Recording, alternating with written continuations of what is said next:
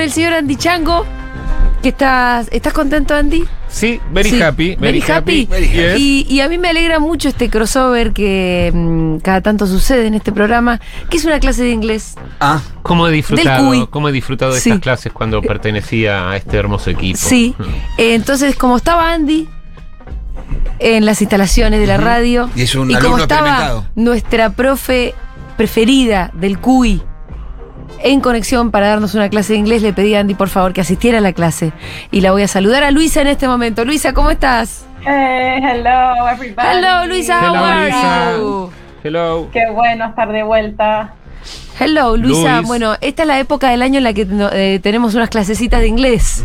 Yes. Y- Porque es para recordarles a ustedes que están abiertas las inscripciones para los cursos de 2, 3 y 4 meses en el. Centro Universitario de Idiomas. Hasta el 21 de marzo puedes anotarte en los cursos presenciales o por Zoom para estudiar inglés, italiano, alemán, chino, japonés y más con certificados y diplomas UBA. Bien, eh, bueno, Luisa, estamos, tenemos a dos personas con distintos niveles de inglés. Tres personas, porque yo también me cuento. Different levels, Luisa. Okay, well, yo no sé we'll si see what we can do. Ah, vamos a ver. Hoy, hoy, por ejemplo, tenía eh, pensado hablar de una cosa que es, es muy diferente en inglés, que se llaman los phrasal verbs. Phrasal Y verbs. seguramente eh, algunos ya escucharon hablar, otros no. Pero lo que sucede con esas palabras en inglés, que son, que funcionan como verbos, es la combinación de un verbo que tiene un sentido y cuando se agrega una partícula, que puede ser una preposición, por ejemplo, cambia el sentido. Claro. Entonces, por ejemplo. No tenemos eh, nada parecido en el, en el castellano a eso. Y no se me ocurre, ¿eh? me parece que yo, yo por lo menos no, Sí. No puedo pensar en, en castellano que haya algo así. Pero por ejemplo, la palabra work, Sí. ¿quién sabe quién, qué quiere decir la palabra work? Andy. Obviously, trabajar. Trabajar. Eso es lo que Pero Andy si yo no digo- conoce mucho en la si acción. digo- ajá, si yo digo I work out every day. Hacer work ejercicio. out. Ah, muy bien. Sí. Muy bien. Y entonces workout ya no es más trabajar, o por lo menos el trabajar convencional, es un trabajar específico de trabajar el cuerpo, ¿no?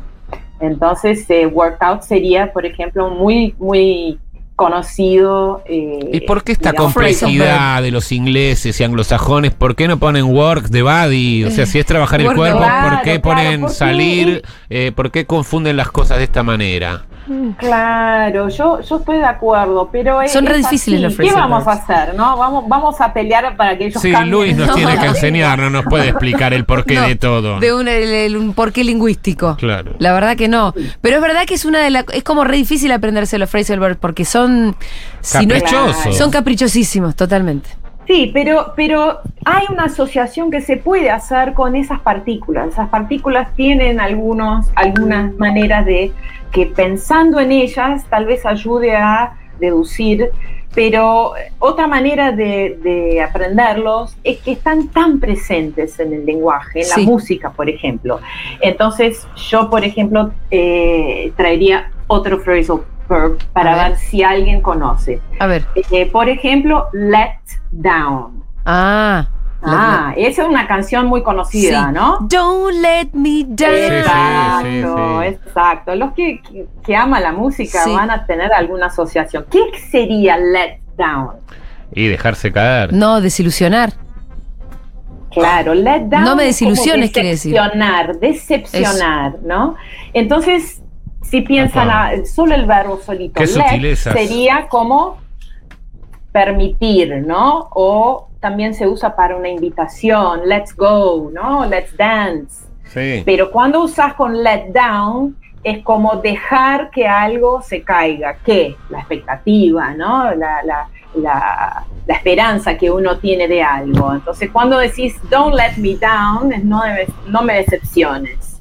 ¿no? Entonces, uno puede acordarse de esa canción y empezar a intentar usar eso como con, con el sentido nuevo de let, ¿no? Let down. ¿Te Pero acordás, cuando Luisa? dice John Lennon, don't Sí. let me Sí. down. Claro, Está diciendo no que no lo me decepciona a decepciona. él. Claro, no me decepciones. Claro. ¿no? Ay, no me gusta, le está exigiendo a Yoko Claro, cosas, no le está claro. diciendo, eh, no me dejes caer, No, cuidame, le que era lo que yo pensaba. No, es te iba a decir no me decepciones. Digo, ¿cuáles son tus expectativas? Por eso, ¿quién sos para hacer una canción diciendo no me decepciones? Bueno, y soy que- John Lennon también.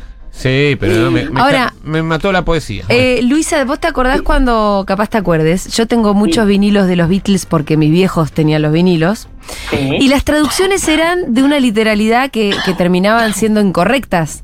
Porque, por ejemplo, claro, estaba no hay la- que traducir literalmente nunca los Phrasal Mira, porque no, por eso yo en el disco de. Bowie yo te dije esto, porque Bowie tenía un disco, un casete que me compré con el tema Ne- You Never Let Me Down Sí. y estaba Ah. traducido Nunca me dejes caer. Pero está mal. No decía Nunca me decepciones. Está mal. Claro. Y bueno, entonces menos mal que existe el curso este, porque, menos mal que porque si no, Ah. ¿quién te aclara todo esto? ahora Si ni la gente, ni la gente de Sony que edita los discos, que es una multinacional, saben traducirlos. Qué cosa, ¿no?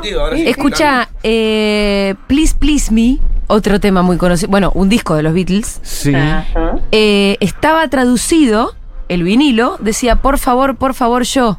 A mí me parece razonable. No, no, no, no. Bueno, ahí, ahí es otro caso interesante, que una cosa que, que cada vez que vengo hablamos siempre de ese tema, Sí. que es las palabras en contexto, ¿no? Sí. Cómo cambian el sentido. Entonces, please, fuera de contexto, no se puede traducir.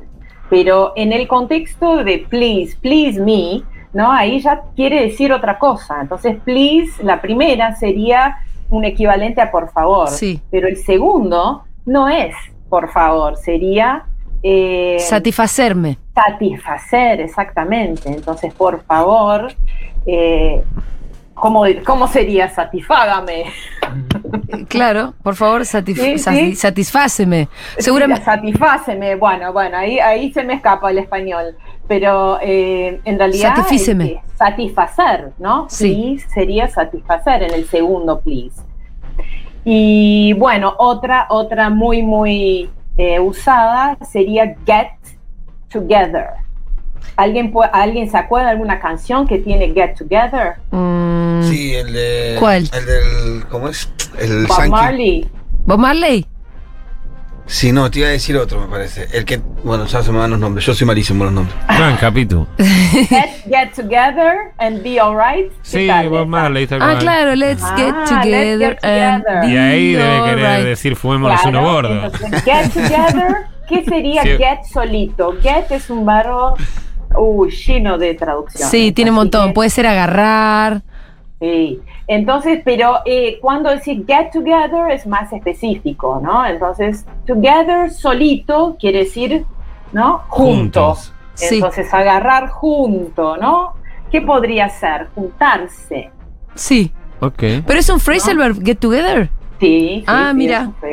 sí. Get together. Che, mira, acá nos, dan- nos ponen un mensaje interesante porque hablamos del phrasal verb eh, workout como Ajá. hacer ejercicio. Y hablando de los Beatles, hay una canción que dice We can work it out.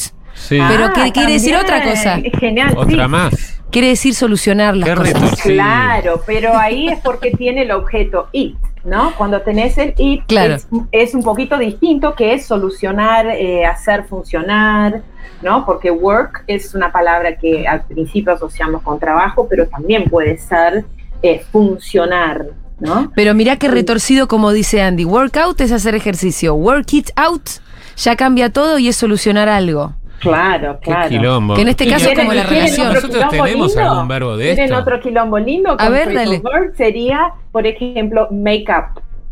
¿Qué es make up? Y es cuando, eso lo sé, cuando te ponen el bigote de dos colores y te tiran la cara con unas tiritas y Claro. no lo podía decir confidencial. y Pero te si vos pensás solo make, solo Hacer la para make, arriba. Hacer. hacer. Pero hacer para arriba, ¿no? ¿Qué sería ese arriba? Sería algo distinto a lo que es, ¿no? A, a lo normal. Entonces, algo se eleva, algo es, es más. Entonces, el make-up es hacer más de, de, de la cara de uno, si es el maquillaje, Sí. ponele. Pero también make-up tiene otro sentido. Entonces, dentro del contexto vamos a saber, también quiere decir inventar algo Ah, como una historia. Entonces, Claro. make up a story es inventar una historia. Make up an excuse sería inventar una excusa, ¿no? Y entonces no tiene nada que ver con maquillaje directamente, pero pod- podríamos pensar que el make-up es algo que no es exactamente lo, lo real, ¿no? Entonces es forjar algo, ¿no? Eh, Claro. Y además, make-up también puede ser usado cuando te peleas con alguien y recompones esa las paces. relación. Ah, ajá. Es verdad, es hacer las paces make-up. Claro, entonces make-up y también puedes decir make-up to someone. Entonces, cuando eh, vos fuiste la persona que hizo mal al otro, vos podés decir al otro, ah, can I make up to you? ¿No? Es como Claro. sería decir, puedo hacer algo para compensar. Compensar. Claro, compensar o recompensar el daño que te hice. Entonces es, es muy lindo que tiene todas esas variantes. Yo en vez de, de desesperarme, a mí me, me- me fascina un poco eh, todas esas posibilidades que hay. Pero uno, ¿cómo aprende eso? Sin listas, se aprende usando con una canción que te ayude a acordarte un, ¿no? con una referencia y de a poquito vas incorporando y trata de usar, porque son muy usados los phrasal verbs en inglés. Son muy, Muy, sí, muy. claro. Sí. Pero, por ejemplo, eh, ¿tiene sinónimo lo de mm, make-up, por ejemplo, en el caso de recomponer? Claro, reconcile, que Claro. sería más parecido a nuestro reconciliar, Sí. ¿no? Pero se usa Eh, mucho más el make-up. Es como que. Claro, claro. Por eso sí, la si, si alguien, a alguien no le gustan los phrasal verbs, tiene la opción de no usarlos, pero tiene que poder reconocer cuando escucha. Porque Sí, si pues no, te no puedes meter en un te lío bárbaro, aparte podés decir Sí. que, a que sí algo que no querés. Exacto. O por ejemplo, mira, exacto. acá nos están tirando phrasal verbs los oyentes al 11 40 66 000. Genial, genial. Hay uno que está muy bueno que es make out. Que si, Claro. si te confundís, porque make out es como transar, chapar. Claro, exactamente. Ah, mirá, claro, mirá, qué- qué entonces a veces el make-up. Qué lío que haría yo allá, Con ¿eh? el make-out. Sí, vos por la duda parece- consultante. Yo haría, yo haría un lío si voy, sí, mejor consultemos antes. Sí. Claro, claro. Vos decís let's make up y co- te confundís y decís let's make out. Y claro. Y se arma un lío tener otro total. resultado. Claro, y hay otros más sencillos como go on, ¿no? Go es ir. Pero Sí. go on sería otra cosa. ¿Quién se anima? Eh, go on es como seguir, Vamos, dale, proseguir. tira para adelante. Go on, continuar, claro. Igual ese tiene algún sentido. Lo Sí, sí. adivinar. Sí, algunos son más fáciles Sí. que otros. El go on es muy, muy usado. eh, Sí. Let down eh, también es usado. uh, get together. Otro que, que me gusta es give up. ¿Alguien, alguien, Sí. sabe- ¿Alguien se anima a decir que es give? Yo sé. Give, Bueno, give es dar. Dar, dar. Y give up, Es, ayudarse, ¿no? no, mm, eh, es darse por vencido.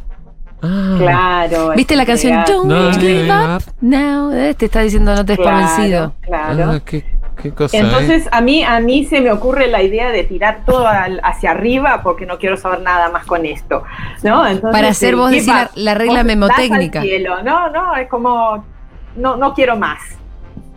Claro. Y- pero es la asociación que uno genera con, ¿no? Cada uno tiene una historia con cada phrasal verb que, que va apareciendo en, en- en crear nuestro vocabulario.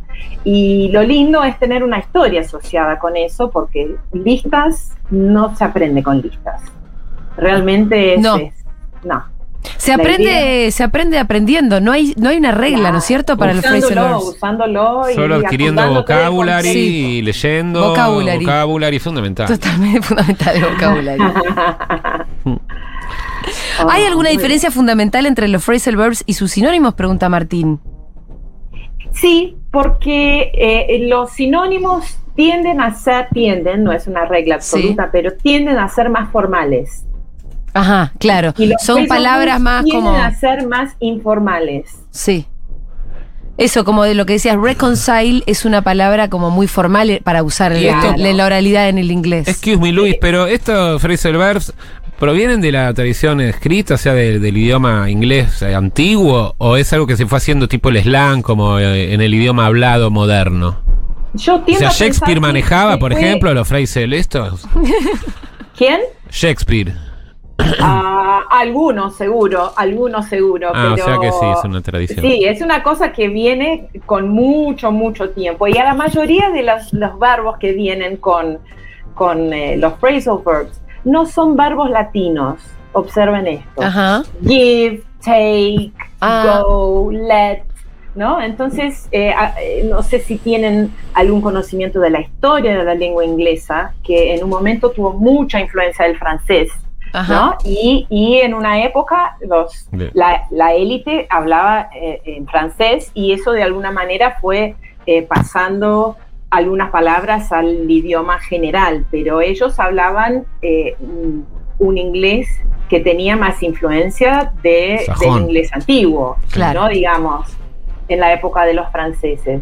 Pero es una gran, una gran mezcla de, de- de influencias el inglés. Tiene distintas que es Una de raíces. las razones por qué es tan eh, difundido en todo el mundo, porque tiene influencia de todo y para nosotros es una ventaja que tenga tanta influencia del- del- de lenguas latinas porque se hace fácil en muchos, muchas palabras se pueden deducir Claro.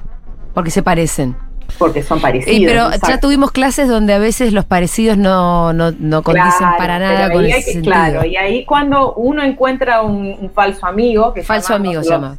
eh, falsos cognatos, eh, hay que plantar una banderita roja ahí y, y en la memoria y acordarse de que acá hay algo raro, que no es lo que parece ser, ¿no? Y de a poquito uno va empezando a usar y, y puede ser que use mal algunas veces hasta que llegue al punto donde pueda reconocer que, que ya, ya está incorporado. Claro. Pero tarda, tarda, no es una cosa que viene rápido. Hay que Pero tomar la los- las clases ayuda mucho.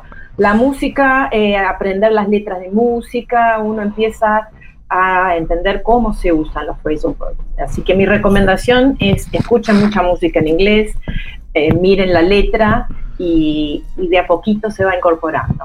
Sí, porque ahora Bien. ya te, es verdad que es mucho más fácil acordarte del Don't Give Up de, mm, de Peter Gabriel Claro. Sí. y pensar que es una canción que te está pidiendo que no te des por vencido. Claro, claro. Sí, Para claro. Y. Get Back, por ejemplo, hablando de, hablando de, de los, de los cuatro fantásticos, Get Back, Claro. ¿no? que también tiene muchos sentidos. ¿Cuáles son todos los sentidos?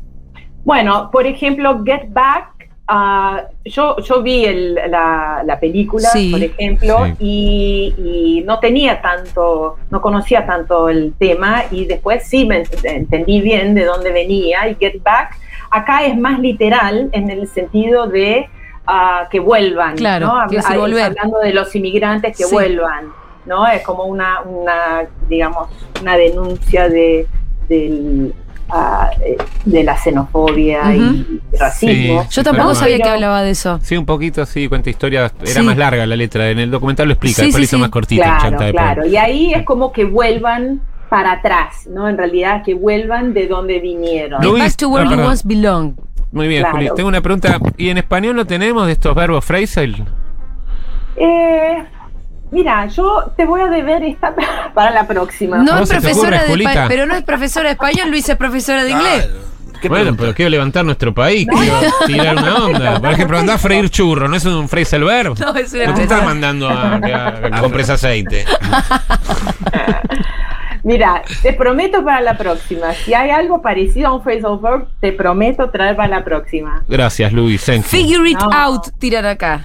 Claro, entonces el get out, get, uh, get back también puede Sí, ser ah, como eso. una especie de revancha, ¿no? Eh, Ah. cuando, claro, como devolver algo eh, negativo, ¿no? Eh, cuando alguien te hace daño y vos querés una, una especie de venganza, get back se usa. ¿no? Bien, get back para una venganza. Nos tiran figure it out. Ah, esa es buenísima. Sí, porque aparte claro. hay veces que son tres palabritas las que se juntan. Claro, porque a veces lo que sucede con los phrasal verbs es que tienen un objeto y ese objeto puede a veces, no siempre, ir, ir entre el, eh, en realidad es figure out, es el phrasal verb Ah. y el it sería el objeto que va entre el verbo y el, la preposición. Bien. ¿Qué este caso, significa? la What it means? What it means figure it out quiere decir eh, como que te lo resuelvas. Ah, ok. Puedes resolver un, no sé, un problema. como también sí puede ser resolver, pero también descubrir ponete las cómo pilas. Descubrir. funciona. No, en realidad es como descubrir cómo funciona, no sé, si se te rompió la, la, la bombilla del mate y la tenés que destapar. Yo te Sí. digo, figure it out, como resolverlo vos. Claro, arreglate. Arreglate. Es medio un arreglate Fíjate con algo. Estoy es, encontrando en español, eh, ponete las pilas también es un freestyle. Eh, Luisa, excelente clase de un inglés muy avanzado el de hoy, ¿eh? Great. Uf, un level. A El- mí, me, a mí me superó. La próxima no está Andy, van a estar el Pitu y por ahí Fede Vázquez, así que hacemos una, genial. un inglés más para atrás. Más básico, porque yo Sí. me voy a terminar transando al que le quiero decir. Me voy a terminar apretando al que le quiero pedir otra cosa. Bueno, esa hay que, hay que saber bien.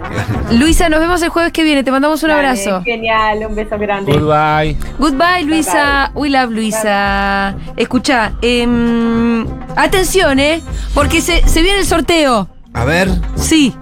Hoy, como lo prometimos la semana pasada, vamos a estar sorteando en este preciso instante la beca entre todos los que fueron al stand del CUI en el Festival Futurock y completaron sus datos para llevarse una beca completa para estudiar el idioma que quieran. qué afortunado. Sí. que gana. Sí. Acordate que si no pudiste venir al festi, no pudiste, no, pasaste de largo, no llenaste tu ficha, Nos vemos. están abiertas las inscripciones para los cursos de 2, 3 y 4 Ah. meses. No, vas y garpá. Claro, nos vemos el sorteo, quiero decir. Nos vemos el sorteo. Hasta el 21 de marzo puedes anotarte en los cursos con clases presenciales o por Zoom para estudiar el idioma que quieras con certificados y diplomas SUBA. Además hay promociones con cuotas sin interés, precios especiales para los que comiencen el nivel 1 y no se abona. Matrícula, para más información te comunicas al 53533000 o entras a cui.edu.ar. Bueno, vamos al sorteo. Necesito música de sorteo. Da que tire los papeles. Yo te tiro, yo te tiro los papeles, pará. Vós tirás para el aire, da. Y vos los. Vamos a hacer el sorteo al aire. Se- atención, porque estamos por hacer el sorteo. Em, la persona que va a ganar, ahora el Pitu, va a sacar muchos papeles. Saca así. ¿Yo lo agarro? Vos tiralos al aire y yo agarro uno. Se ganan una beca completa en el CUI. Dale, tira. No,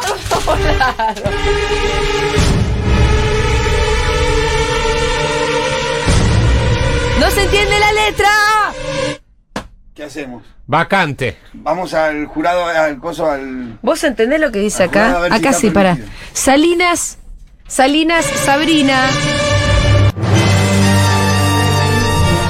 Quiere estudiar inglés, quiere estudiar con Luisa, Clara. 555-860-011, teléfono, bla, bla, bla, bla.